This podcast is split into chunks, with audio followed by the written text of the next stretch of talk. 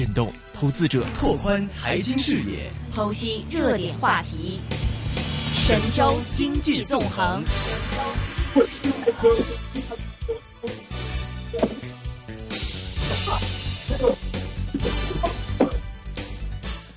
好的，我们现在电话线上呢是已经接通了这个南方基金的首席策略师杨德龙杨老师，杨老师你好，你好，哎，你好，这个今天 A 股又是这么大幅的一个下跌哦。对，今天市场呢是出现了暴跌，基本上全部指是这个指数几乎接近跌停，市场又再次出现流动性危机，这个和古代时候的表现呢有有这个非常像，嗯。是是，所以你觉得这个大跌现在有令到真正的内地投资者现在开始有些恐慌恐惧了吗？今天下跌就是恐慌性情绪导致的一个下跌。一方面呢是上周五全球股市出现黑色星期五，嗯，这个呢加剧了投资者的恐慌情绪。嗯，呃，另一方面呢，这个大家预期央行周末可能会降准，但是这个希望落空，仅对仅仅出了养老金可能入市的这个呃利好，但这个利好呢属于长期利好，短期的影响比较小。是。这个远水解不了近渴，所以导致今天就出现了这种这个两千多只个股跌停的局面。是养老金如果入市的话，它全部的金额可能会有多少？因为之前我看到市场上传说是 六千亿，但是我看到今天的数字好像又是三千亿。这个如果落实的话，真正可能能够投放到市场的这个资金量大概是多少啊？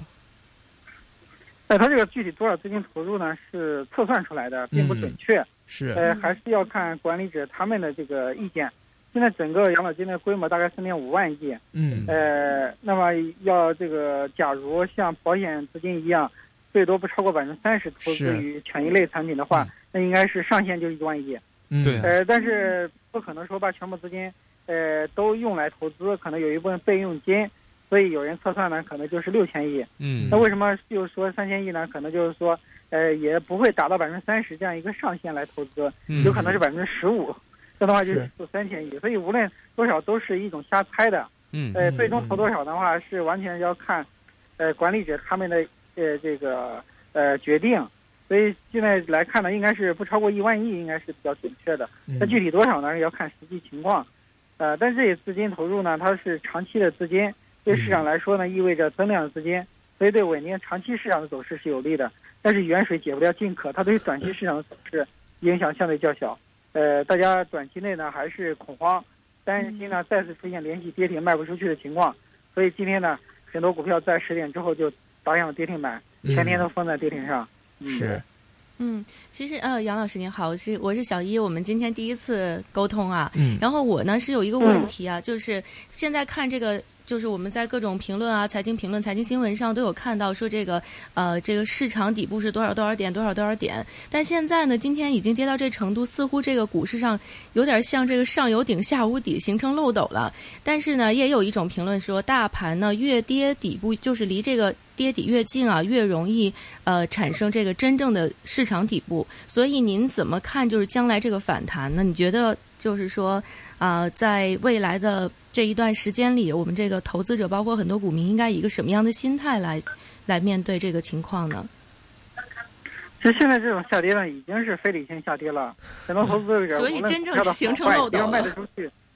对，就直接的砸跌停板，也不管这个股票好还是坏，是高估还是低估了，啊，那这个时候呢，其实相对于上一次股灾来说呢，上一次是去杠杆，很多资金是被动的平仓，直接的挂跌停板，所以就没有流动性。最后靠国家的救市救市资金才把跌停打开，嗯，市场也见到一个三千三百七十三点的这个底，那我们认为这个底可能就是一个政策底，相当于政府它救市，呃带来这个底。如果当时政府不救市的话，可能直接就跌到三千点以下了。是，呃，那现在这个政府的救市资金呢用的也差不多了，嗯，那后期会拿出多少资金再来入市，现在很难说，呃，这个可能还要等待政府的这个消息。呃，那这样的话，市场本身呢，它就会形成一个市场底，那市场底的产生呢，也会非常的惨烈。一般来说，它要等到这个最后的多头翻空，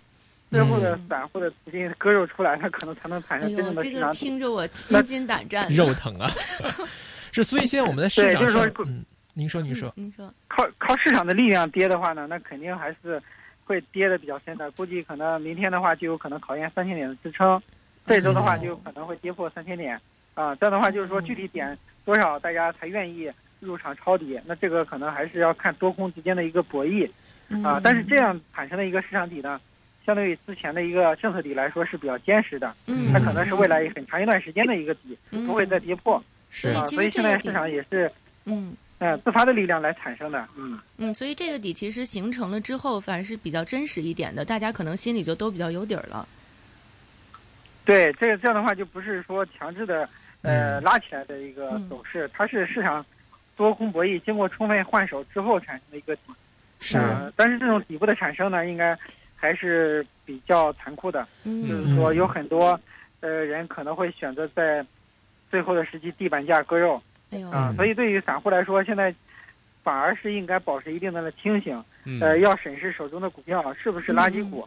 如果说是一些有基本面支撑的蓝筹股的话，呃，那也没必要在这个时候把筹码交出去，呃，因为这种短期的这种下跌呢，反弹也会比较快，可能也会迅速的回来的啊。呃，主要的我觉得还是控制仓位，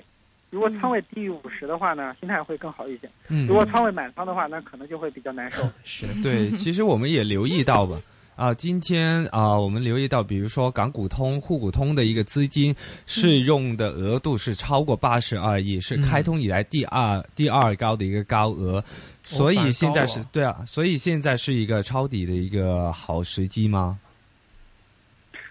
呃，现在呢，确实不要轻易抄底，这也是我们的建议。就是说，因为市场底产生，它不是说一天产生的，有可能是一段时间。嗯，如果说现在轻易抄底呢，很可能会导致。反复的这个被套，然后套了之后再割肉再抄底，所以有一句话呢，就叫新股民站在高岗上，老股民死在抄底的路上。其实很多投资者亏钱都是不断的抄底，不断的割肉，所以就是说不要轻易的抄底。呃，另外呢，抄底也要小仓位的尝试，比方说，哎，这个分批抄，每天抄个百分之十，这样抄个几天，然后等到反弹之后再逐渐的减出来。嗯，这样的话才能够抄到底。如果说一次性抄底的话，有可能又抄在腰上。然后造成新的被套，对，是我看那个消息是说，这个新股民呢是死在了高追上，老股民呢是死在了抄底上。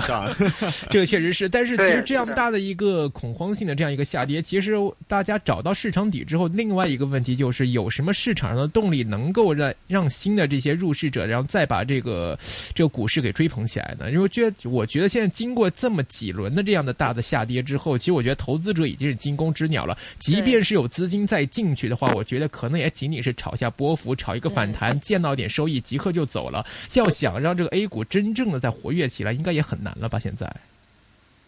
呃，现在确实呢，处于这种这个，呃，我们打个比方嘛，因为每轮牛市啊，就像割韭菜一样，现在已经把最大一茬韭菜都割了，割了之后，你是要需要一段时间，等新的韭菜长出来，新的资金进来，才能够。这个真正的产生下一波的牛市，嗯，呃，那这个需要一定时间来震荡调整的，呃，那么其其实现在市场并不缺少资金，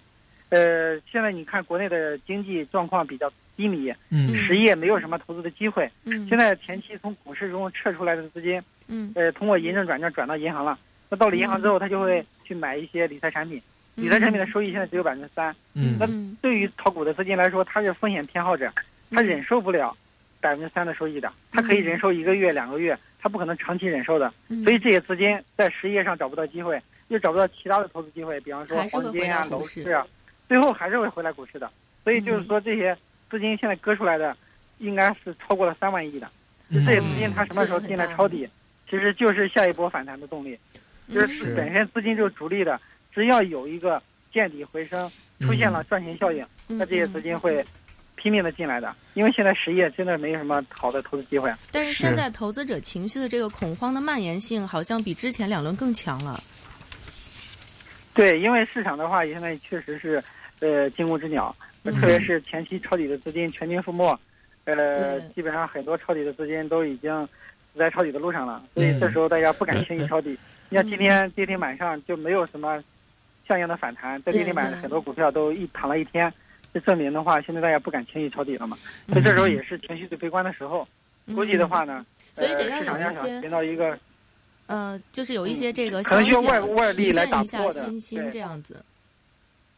嗯，对，我就估计也要有一些外力，比方说重大的利好政策出来呀，嗯，央行降准啊，或者说取消印花税啊，或者是央行又宣布对 A 股提供无限流动性啊，这种打气的这种方式，才能让抄底资金再次的这个入市。其实从否则的话，现在大家嗯都是在观望。对，其实从上周末差不多开始吧，A 股其实就已经开始很明显的走下坡了。其实市场也预期这个降息、降准、降息，尤其是降息吧，应该就快来了。为什么？其实，在这种情况下，中央现在还不推这个降息、降准的这些政策出来呢？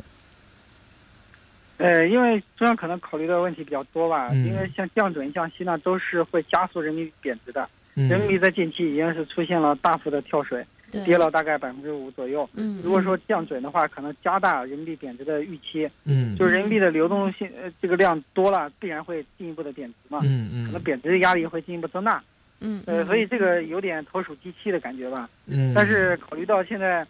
这个两害相权取其轻，相对于这个低迷的经济和股市来说呢，降准的必要性还是很大的。另外，我们存款准备金率现在仍然是偏高的，嗯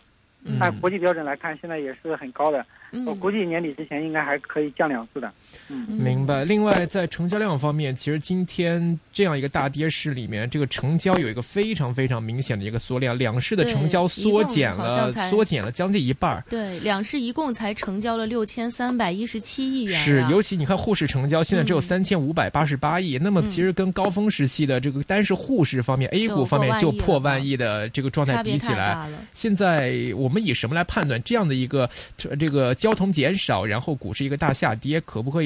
有没有什么迹象可以作为我们来判断说这个现在的资金差不多该撤的、该割的割完了的迹象呢？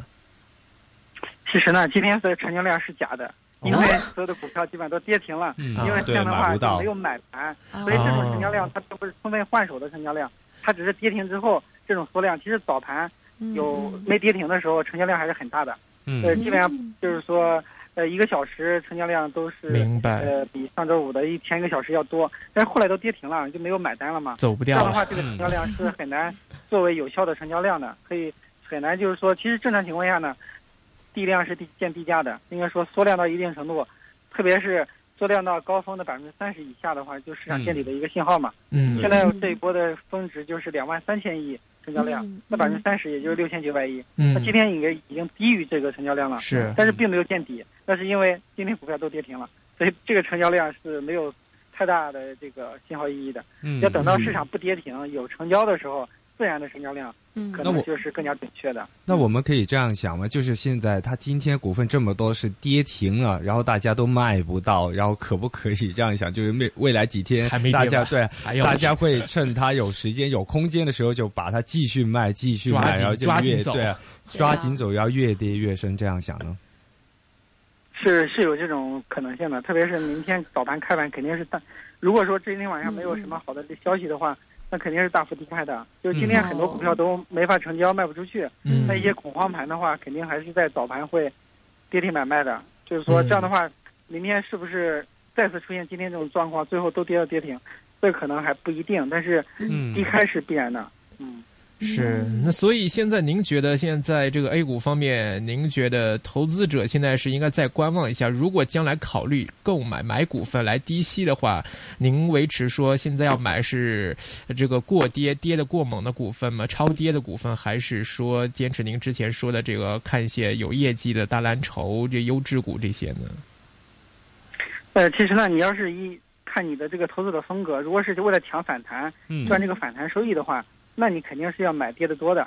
要从十楼跌下来的一个球和从两二楼跌下来的球反弹起来高度肯定不一样的。嗯对对吧嗯呃，但是如果你是属于长期的投资者，希望抄底之后长期持有这些股票，那还是要看一下业绩的，嗯因为这些呃跌得多的股票一般都是没基本面的，嗯或者业绩很差的。嗯虽然它反弹多，但是反弹之后还会再创新低。如果你拿的久的话，最后还是赚不到钱嘛。所以关键是看你是做短就线的还是你看是做长线的。是不是投机主义了吧？是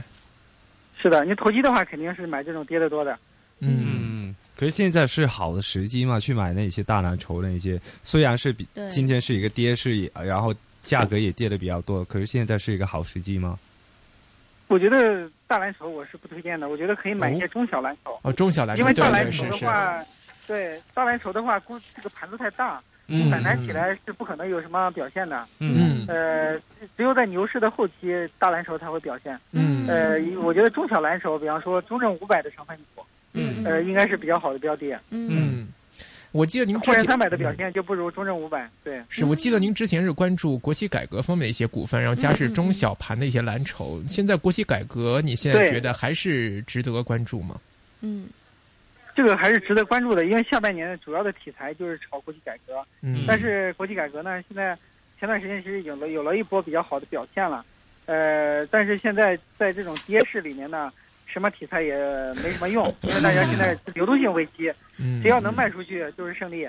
因为这时候没有人去关注你是做什么的，嗯但是在下半年如果市场企稳了，大家开始炒题材的时候，再去关注这些国企改革概念股。嗯那目前流动性危机的时候，这些题材是没有意义的。嗯嗯另外，现在就是经过这么几轮大幅度的调整跌势之后，您现在对这个 A 股的看法是维持早前，还是一个说可能只是一个大幅的调整，还是将目标定到五六千点再上高位的这样一个长期的目标吗？还是说您觉得就已经进入熊市或者说是进入一个震荡的一个过程了呢？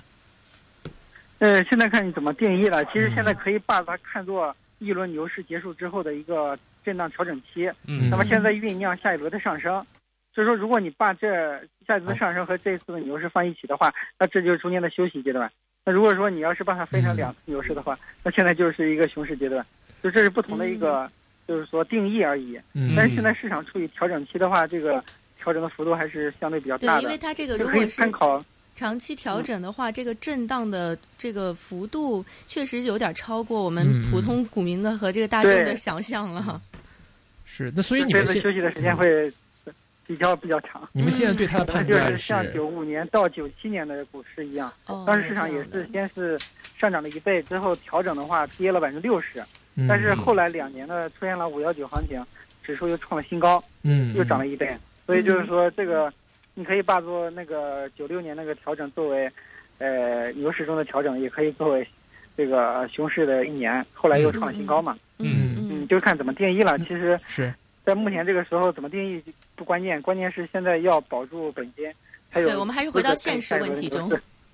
对对对，要回到现在，因为现在不是五千年，现在是三千年的这个嗯位置，嗯所以这时候应该说指数已经是跌了百分之四十了嘛。嗯所以说就是说，呃，即使是牛市中的这个调整，或者说是一轮熊市，嗯。应该说已经进入到中后期的这种阶段，嗯，明白就进入。最后恐慌性杀跌的阶段了嘛。嗯，明白。其实我们也留意到市场有一有一些传啊传闻，就是说有外资要逃跑。其实今天刚刚就就是有一个消息，就是说从啊呃刚刚四点开始嘛，离岸的人民币是有一个急跌的一个情况，超过三百点，一度是触及了六点五这个幅度的贬值的幅度达到了百分之零点六五这样一个情况。其实是不是真的有一个外资逃跑的情况出现呢？其实外资出逃的话，它不一定是因因为这个股市下跌，有可能是人民币贬值，嗯这些资金呢它在人民币上没法做套利啊，可能有一些出逃。另外，美元也有加息的这个预期，可能也会造成一些资金从新兴市场呃逃出去。那么，其实和国内投资者一样，这些海外投资者他们也有恐慌的心理。A 股这种连续下挫，他们也有可能短期的规避一下风险嗯啊。呃，但是从这个长期的投资者，比方说养老金啊，或者 Q 费啊，他们嗯可能会在这个时候反而去捡一些比较便宜的筹码。嗯对这个这个出逃的话，这可能也是他们规避短期下跌的一种操作操作性的这个呃一一种这个表现嘛，也不一定是一种趋势性的表现。对明白。好的，今天非常感谢呢，是来自南方基金的首席策略分析师杨德龙杨老师，谢谢你的分享，谢谢。好的，再哎，见。好，拜拜。